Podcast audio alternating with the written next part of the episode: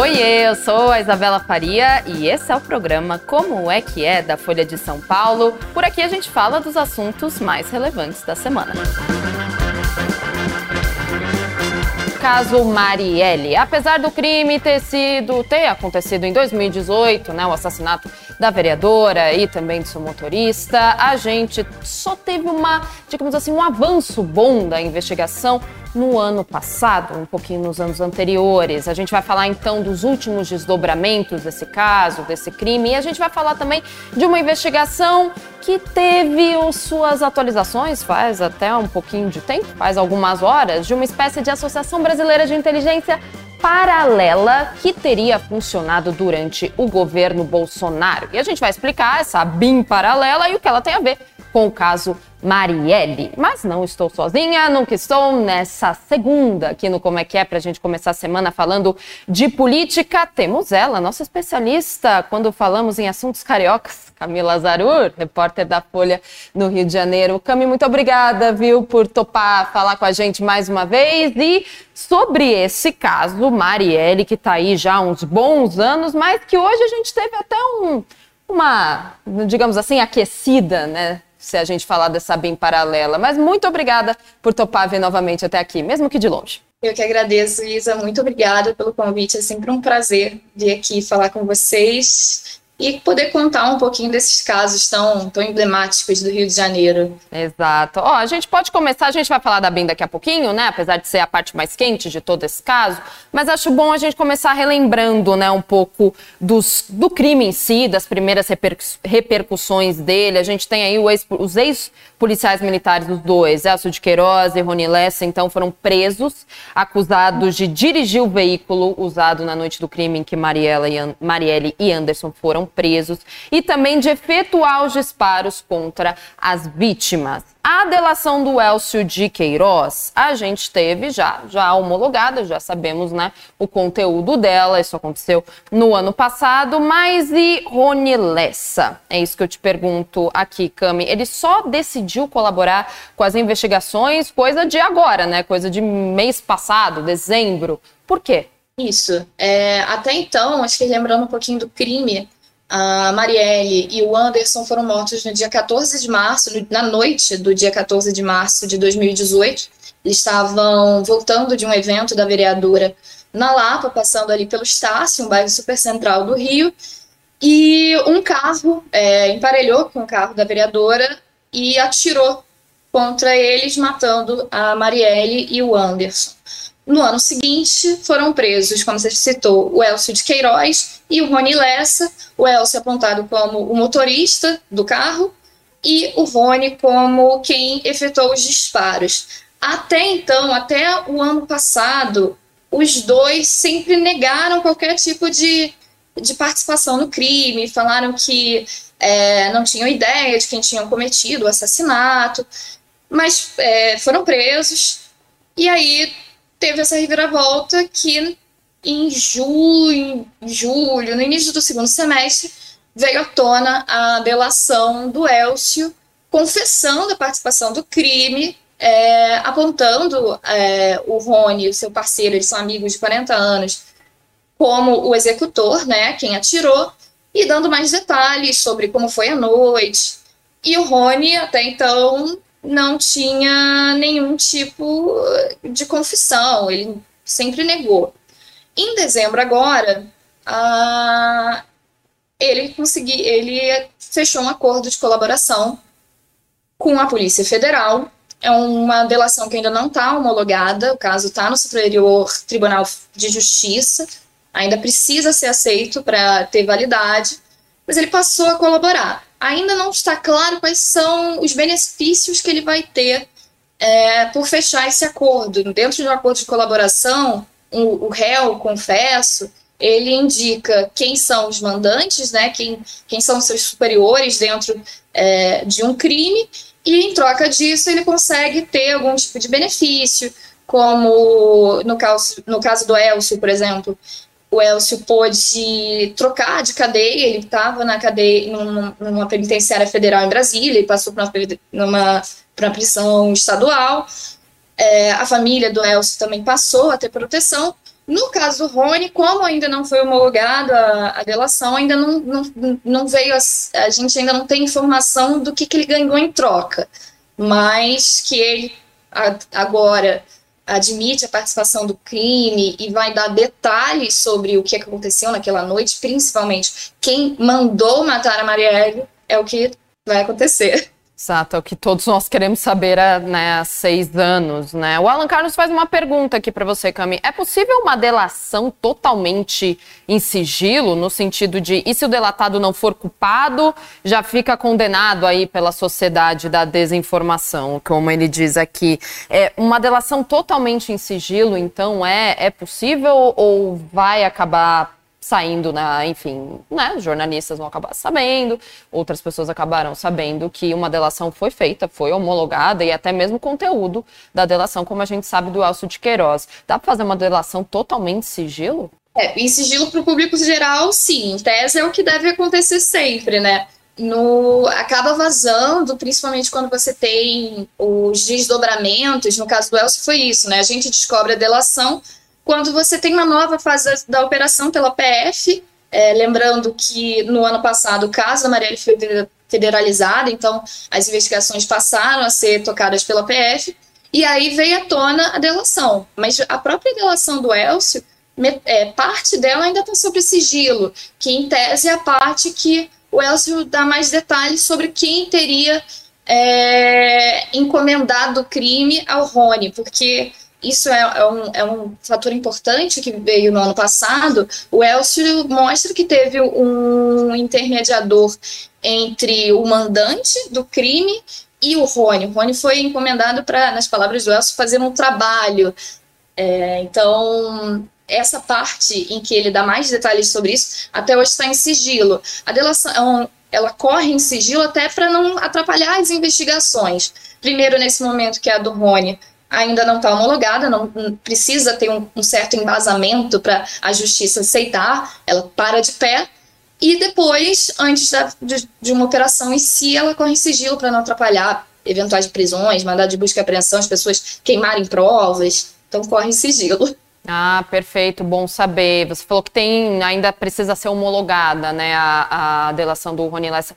Tem um prazo? Não, a gente só vai saber quando realmente houver a declaração de que foi homologado. Não tem um prazo. É. É, tem algumas coisas que a gente já começa a tatear sobre o conteúdo da delação e, e, o que pode demorar um pouco mais para que essa, essa delação seja homologada é que há um debate na instância que a investigação deve correr, é, em qual instância da justiça deve estar porque a delação do Rony Lessa cita o, o, conselheiro do Tribunal de Contas do Rio, Domingos Jurazão, que já era citado, é, já aparece também na delação do Elcio de Queiroz, e na época que o crime ocorreu, o Domingos era, estava afastado do cargo, então ele não, tem, não, não estava com foro privilegiado, né, ele como conselheiro tem direito a foro especial, então, uma coisa que pode atrasar essa, essa homologação é essa, esse debate de que instância o crime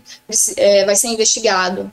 Perfeito, a gente pode falar do Brasão daqui a pouquinho, mas antes eu quero te perguntar o que, que o advogado e a família do, do Lessa disseram? Porque se até então, né, Rony Lessa, até mês passado, dezembro, Rony Lessa nunca tinha confessado o crime, ele estava, obviamente, com um advogado que estava, né, digamos assim, defendendo ele, claro, obviamente, mas defendendo essa versão de que ele é, não era culpado. O advogado e a família chegaram a falar alguma coisa agora que Rony Lessa, então, fez essa delação premiada que precisa ser homologada ainda? Sim, o advogado do Rony até então era o Bruno Castro.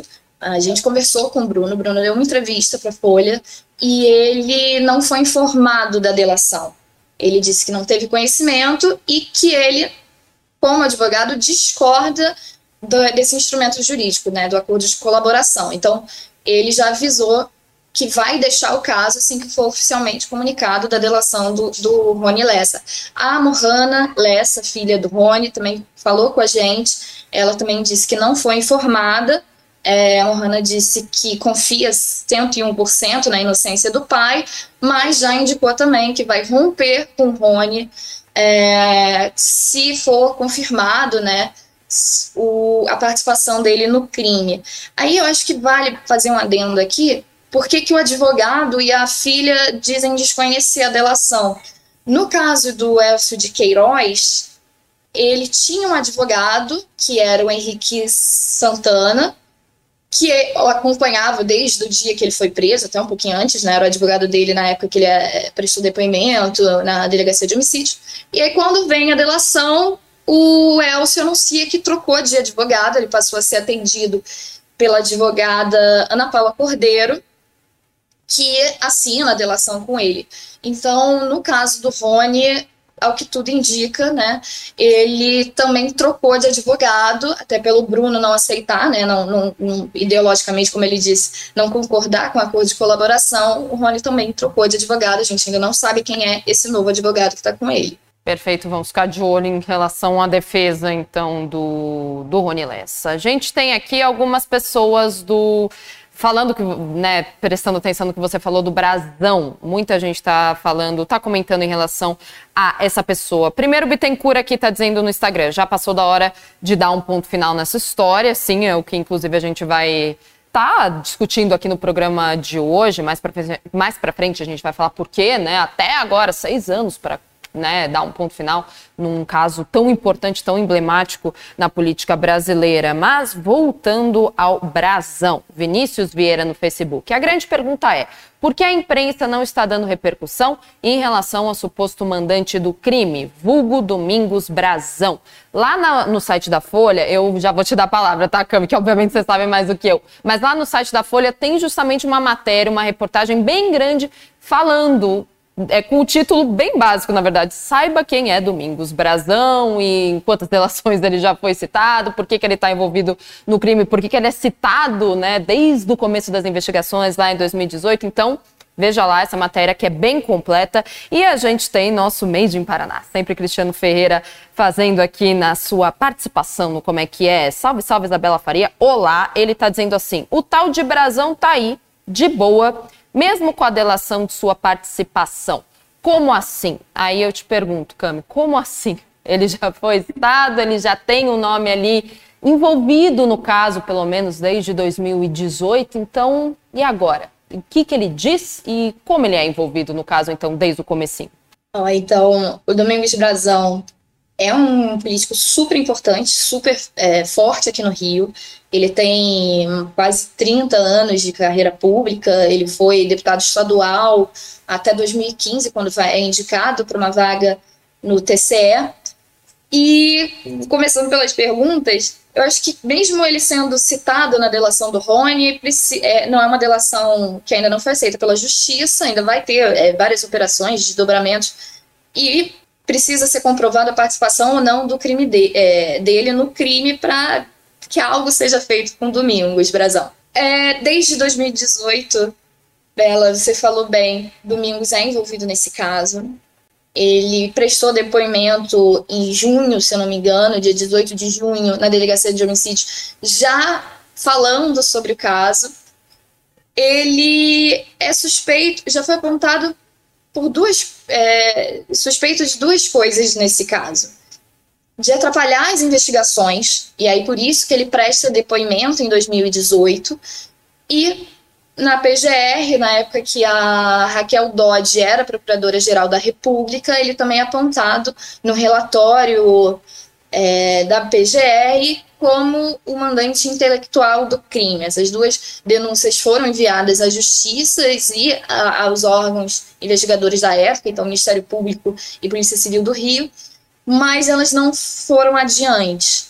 O Domingos, ele entra na, no caso porque logo depois da morte da Marielle, aparece uma testemunha, um policial militar que era suspeito de envolvimento com a milícia, o Rodrigo Jorge Ferreira, o Ferreirinha, e o Ferreirinha começa, é, diz que sabe quem é o mandante do crime, e começa a depor contra um outro vereador, Marcelo Siciliano, e contra um, um miliciano que está que tá preso, o Orlando Oliveira de Araújo, Orlando Curicica.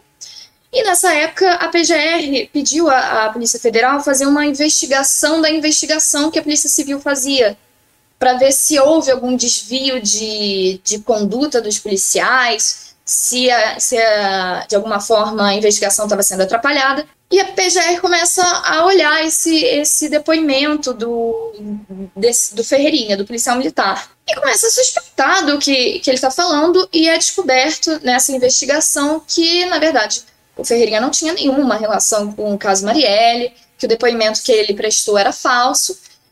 E ele ele e a sua advogada, que também foi, é, foi investigada, dão, em troca de conversas, indícios de envolvimento com o Domingos Brazão, por conta de um deputado aposentado da Polícia Federal, que foi assessor do, do Domingos, um outro deputado, um outro delegado federal também, é, que chegava a forçar os depoimentos desse Ferreirinha.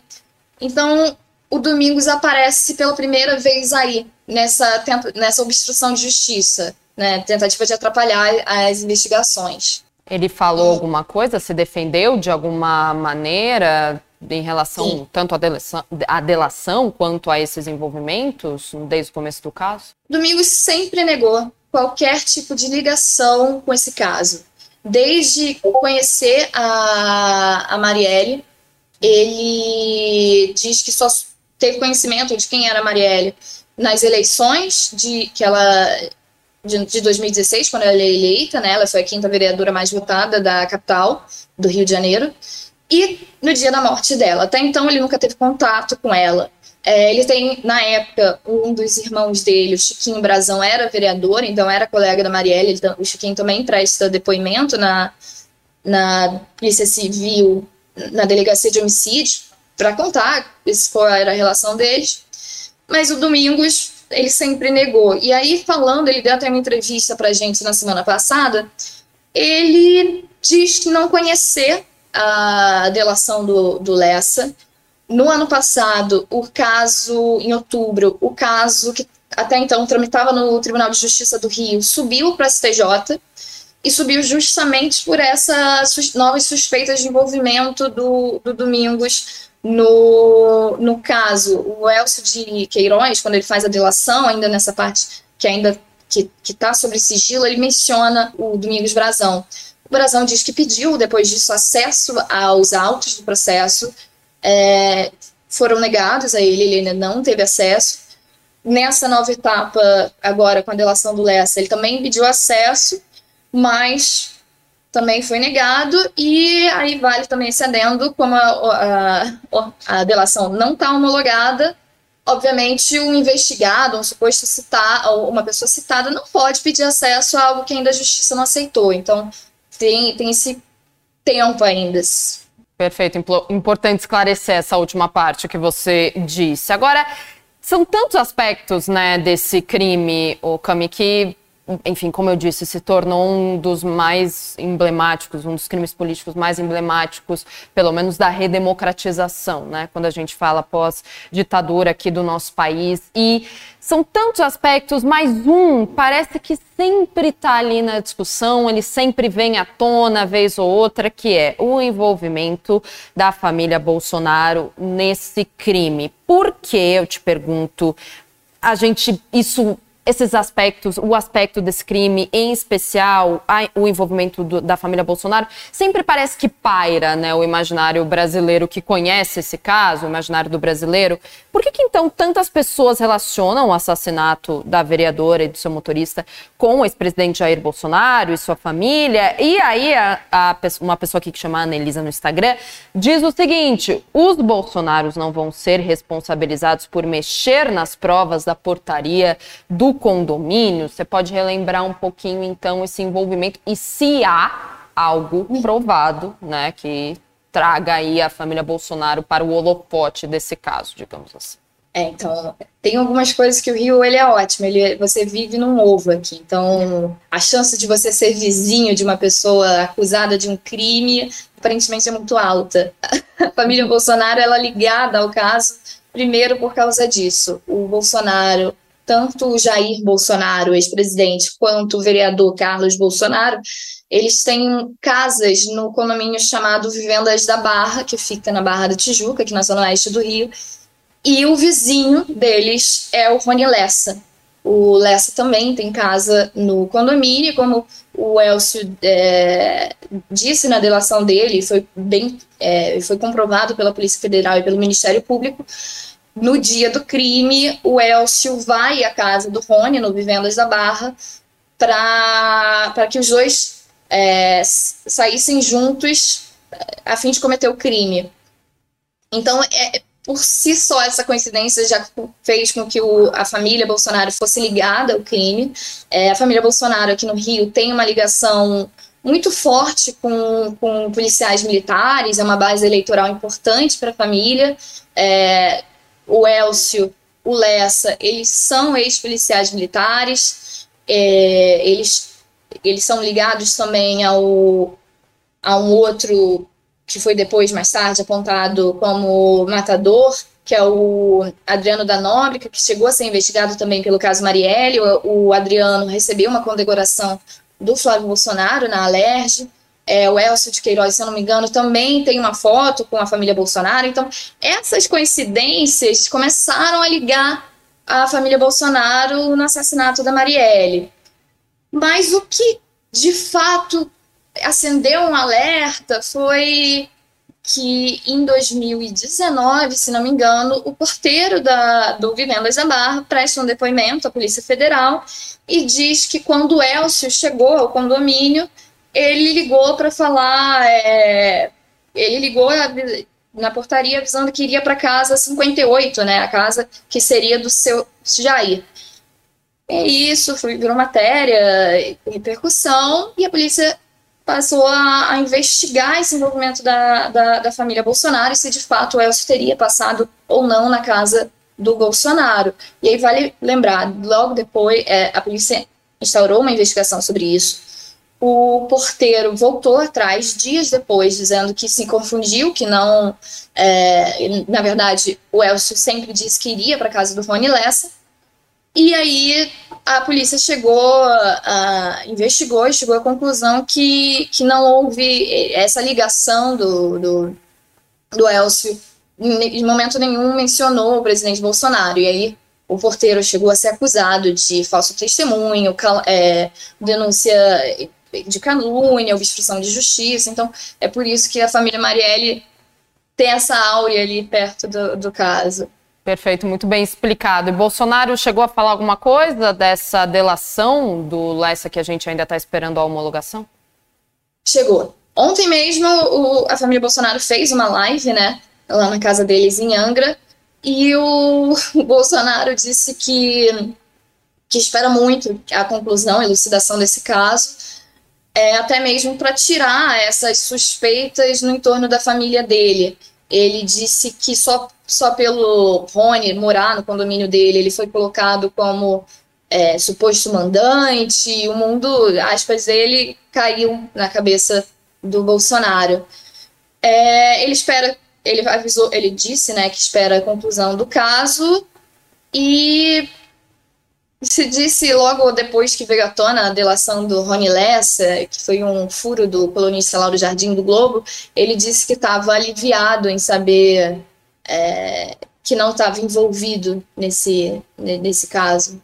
Perfeito. Agora a gente pode falar da ABIN, aproveitando que estamos falando do governo Bolsonaro. A ABIN, a Agência Brasileira de Inteligência, que inclusive, como eu disse no começo do programa, deu uma esquentada nesse caso também, porque hoje Carlos Bolsonaro é, foi alvo né, da, de uma investigação sobre uma tal de ABIN paralela. A PF, então, está agora investigando o Carlos Bolsonaro. Explica para a gente, Cami, primeiro, né, o que é essa agência brasileira de inteligência e como assim uma BIM paralela? O que acontecia? Quais eram as atividades dessa outra instituição?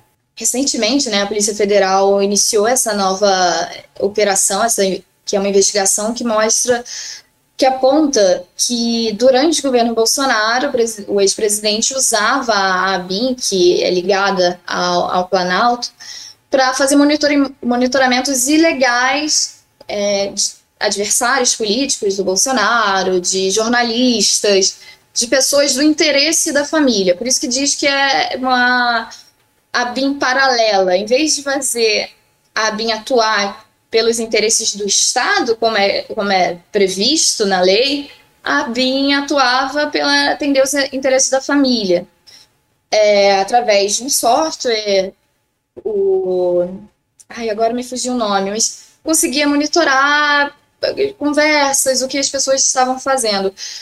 O diretor da ABIN, na época do governo Bolsonaro, era o hoje deputado federal Alexandre Ramagem, pré-candidato aqui no Rio à prefeitura, e muito amigo do, do vereador Carlos Bolsonaro. Na semana passada, o Ramagem foi alvo da operação né, de, buscas e, é, de busca e apreensão da Polícia Federal para investigar se de fato houve esses, esses monitoramentos ilegais e quem foi investigado. É uma, é uma, uma operação que foi aprovada, autorizada pela, pelo Supremo Tribunal Federal. E hoje o Carlos foi alvo também de busca e apreensão pela PF sob suspeita de, de ele ter recebido informações oriundas da, dessa BIM paralela. E aí, como é que esse caso liga ao caso Marielle? Acho que essa é a sua próxima pergunta, né? Exato.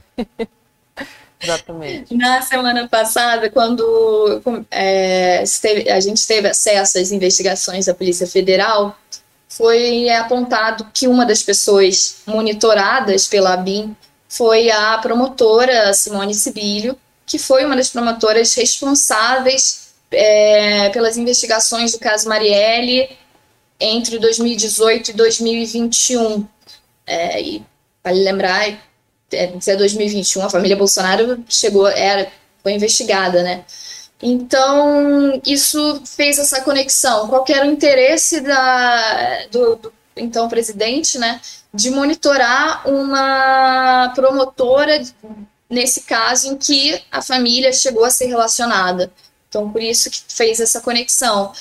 Perfeito. Agora, só para a gente encerrar, Cami, inclusive retomando aqui um dos comentários que a gente teve no Instagram do Bittencourt7968, já passou da hora de um ponto final nesse caso. Então, por que que esse crime está há tanto tempo sem solução? Você deu, de uma forma, inclusive, muito didática, um panorama, inclusive, da noite do crime, trouxe para a gente um contexto maior, político, é, até, enfim, legislativo, porque tem deputados no meio agora, não é mesmo? Mas, então, por que, que esse caso está demorando tanto para ser resolvido totalmente? Olha, são quase seis anos de investigação. Daqui em março vão, vão, completar seis anos do assassinato e as investigações se iniciaram logo em seguida. Quando a Polícia Federal assume as investigações, eles fazem um relatório detalhando todos os problemas que tiveram ao longo das investigações. Como eu falei, teve várias tentativas de, de obstrução